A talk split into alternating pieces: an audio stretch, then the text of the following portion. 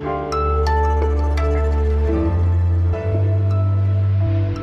have rewritten the political map. I never expected that we were going to turn these red counties blue, but we did what we needed to do. Das Rennen um den US-Kongress. Das läuft immer noch und wir wollen in dieser Folge darauf schauen, was die Midterms eigentlich über den Zustand der amerikanischen Demokratie aussagen. Außerdem geht es um den größten Stellenabbau der Geschichte des Facebook-Konzerns Meta und wir schauen nach Ägypten in einen kleinen Konferenzraum der COP, könnte man sagen. Und damit begrüße ich Sie zum Update von Was jetzt, dem Nachrichtenpodcast von Zeit Online am Mittwoch, den 9. November und mit mir, Konstanze Keins. Und der Redaktionsschluss, der ist wie immer 16 Uhr. Die Amerikanerinnen und Amerikaner haben gewählt. Es ist zwar immer noch so, dass nicht alle Stimmen ausgezählt sind. Die Auszählung der Midterms läuft also noch, aber schon jetzt ist klar, dass ein Durchmarsch der Republikaner ausgeblieben ist und dass die Demokraten eben stärker sind als erwartet. Dennoch muss man sagen, zeichnet sich schon ab, dass das Repräsentantenhaus eben an die Republikaner gehen wird. And it is clear that we are going to take the House back. Kevin McCarthy war das, der Vorsitzende des US-Repräsentantenhauses werden will und ja, er will sozusagen Nancy Pelosi ablösen. Was aber noch nicht klar ist, ist, wer in Zukunft den US-Senat dominieren wird. Und während sozusagen in den USA noch ausgezählt wird, möchte ich jetzt mit Anna Sauerbrei, der außenpolitischen Koordinatorin der Zeit, über diese Zwischenwahlen in den USA sprechen. Hallo Anna. Hallo Konstanze. Stand jetzt, was sind für dich so die zentralen Erkenntnisse dieser Wahl? Ja, ich denke, eine hast du auch schon genannt. Es ähm, wurde ja zuletzt ähm, auch so ein bisschen von, als, als Geschichte von republikanischen Beratern in die Welt gesetzt, eine rote Welle befürchtet. Ähm, die ist jetzt eher ausgeblieben. Eine Sache, die wir sicherlich registrieren müssen, ist, dass äh, leider viele Wahlleugner ins Abgeordnetenhaus einziehen werden. Also es werden sicherlich mehrere hundert Kandidaten sein nach Rechnung amerikanischer Medien.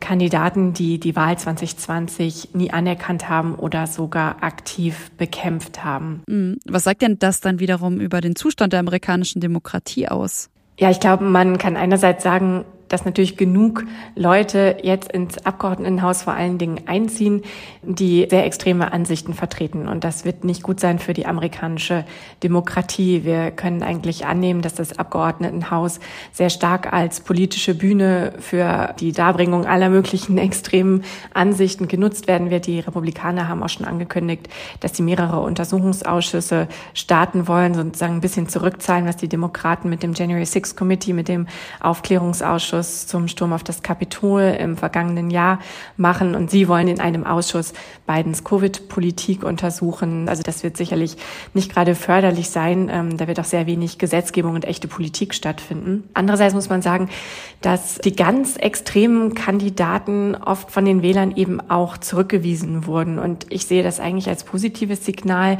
weil wir in den vergangenen Jahren so eine Verknöcherung, sagen Politikwissenschaftler, der Einstellungen der amerikanischen Bürgerinnen und Bürger gesehen haben. Also die Leute wählen eher nach Identität und nicht nach der Qualität der Kandidaten. Und man hatte bei manchen Kandidaten das Gefühl, dass die Republikaner jetzt dachten, na gut, denen können wir vorsetzen, was auch immer da gerade so durch den Nebel ihr lichtert.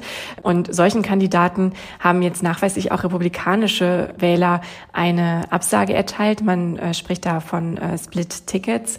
Das heißt, es ist so wie in Georgia, da hat der, der Governor, der republikanische Governor gewonnen, aber im Senate Race tut sich, tut sich eben dieser extreme Kandidat Herschel Walker Walker sehr, sehr schwer und äh, wird den Sitz womöglich verlieren. Das heißt, Split Tickets, um es nochmal zusammenzufassen, sozusagen, dass äh, einige Wähler und Wählerinnen sowohl einem Demokraten, aber eben dann auch einem Republikaner, Republikanerin ihre Stimme gegeben haben. Also dass man eben nicht mehr einfach nur anhand von Parteizugehörigkeit abstimmt. Genau, und sozusagen die optimistische Interpretation wäre, dass ähm, die Leute eben doch schauen, was ist das für ein Kandidat und eben nicht nur nach ihrer Identität oder ihren Zugehörigkeitsgefühlen wählen. Und ich glaube, für die Demokratie und auch die Zukunft der Demokratie in Amerika ist das ein positives Zeichen. Alles klar, wir beobachten die Wahl natürlich weiter. Vielen, vielen Dank an dich, Anna. Gerne.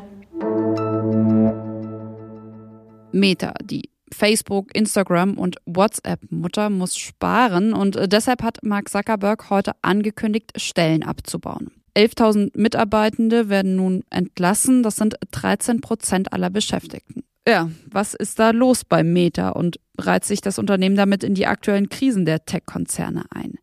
Das sind Fragen, die mir mein Kollege, der Zonn-Autor für Digitalthemen, Eike Kühl, beantwortet hat. Ja, wenn man sich einen konkreten Fall von Meta anschaut, dann sind die Entlassungen ganz klar eine Entwicklung von einer Krise, die den Konzern eigentlich schon das ganze Jahr über begleitet. Das hat angefangen bei den Nutzerzahlen, über Facebook, die schon länger stagnieren und zwischenzeitlich sogar zum ersten Mal in der Geschichte überhaupt geschrumpft sind. Dann sinken die Werbeeinnahmen, was immer noch das Hauptgeschäft von Meta ist. Und die Metaverse-Sparte, wo ja auch äh, Gründer Mark Zuckerberg extrem viel drauf setzt, generiert bislang noch keinerlei Gewinn, sondern äh, verbrennt stattdessen Unmengen von Geld. Und folglich sind einfach äh, ja die Geschäftszahlen schlecht und die Investoren sind entsprechend nervös. Dass nun in nächster Konsequenz äh, Entlassungen folgen, war eigentlich abzusehen. Wobei man natürlich auch ganz klar sagen muss, ja, 11.000 Stellen, das ist schon eine Ansage. Wenn man sich aber jetzt die Big Tech-Branche insgesamt anschaut, dann steht mit der, mit der Entscheidung gar nicht allein da. Ja, also auch Microsoft, Apple, Google haben alle allesamt in den vergangenen Wochen teilweise Menschen entlassen oder Einstellungsstopp verhängt.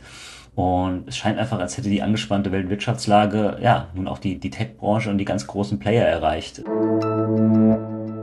Und auch heute schauen wir wieder nach Ägypten zur Klimakonferenz. Unser COP-Tagebuch, das kennen Sie mittlerweile vielleicht schon.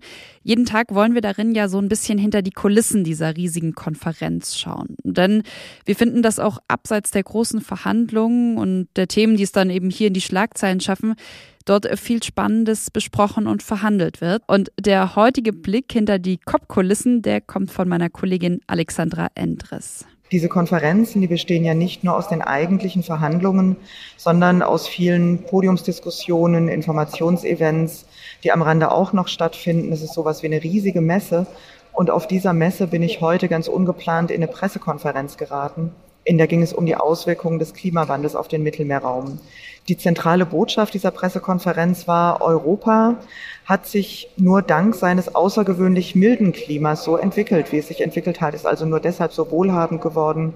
Und jetzt verändert sich dieses Klima aber dort am Mittelmeer, aber eben auch mit Auswirkungen bis hin zu uns im Mittel- und Nordeuropa. Ähm, es wird unkalkulierbar, die großflächigen Luftströme in der Atmosphäre verändern sich, die Böden an der Küste versalzen wegen des Meeresanstiegs, die Ernten sind in Gefahr. Und in der Konsequenz kann das eben die Lebensbedingungen in ganz Europa auch grundlegend verändern. Das war die Hauptbotschaft. Was das bedeutet, vielleicht sogar auch für mein Leben, für unser Leben und wie weitreichend diese Auswirkungen sein könnten, darüber muss ich jetzt erstmal nachdenken. Was noch? Okay, nach so viel Politik jetzt mal noch eine ganz andere Frage.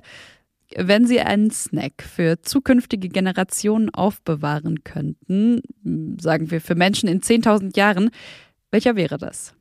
Okay, diese tiefgründige Frage, die äh, stelle ich natürlich nicht einfach so, sondern weil der Künstler und TikToker Sunday Nobody gerade ein 3000 Pfund Sarkophag gebaut hat, um darin eine Tüte Cheetos, also Chips für die Nachwelt zu sichern. This is how I made a 3000 pound sarcophagus and put a bag of flaming hot Cheetos on the inside of it and then dug a big hole and buried it underground for future civilizations to find. Vielleicht äh, hilft diese Antwort des 28-Jährigen Ihnen ja, seine Aktion ein bisschen besser zu verstehen. Er meinte, wenn er Leuten im Alter seiner Eltern versucht zu erklären, was er macht, dann sagt er einfach, er macht Witzkunst.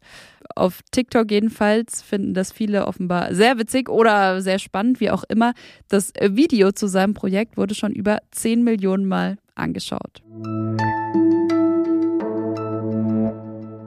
Das war's vom Update und von mir Konstanze Keins. Sie können uns wie immer gerne schreiben an wasjetzt@zeit.de und wenn Sie heute noch mehr von uns hören wollen, beziehungsweise von meiner Kollegin Pia Rauschenberger im Gespräch mit Rika Havertz über die US-Wahlen, dann empfehle ich Ihnen den Twitter Space der beiden heute Abend zu genau diesem Thema. Und auch morgen früh geht's hier, wie gesagt, nochmal dann mit meinem Kollege Ole Pflüger um die Wahlen in den USA. Damit wünsche ich Ihnen einen schönen Abend. Machen Sie es gut. Tschüss.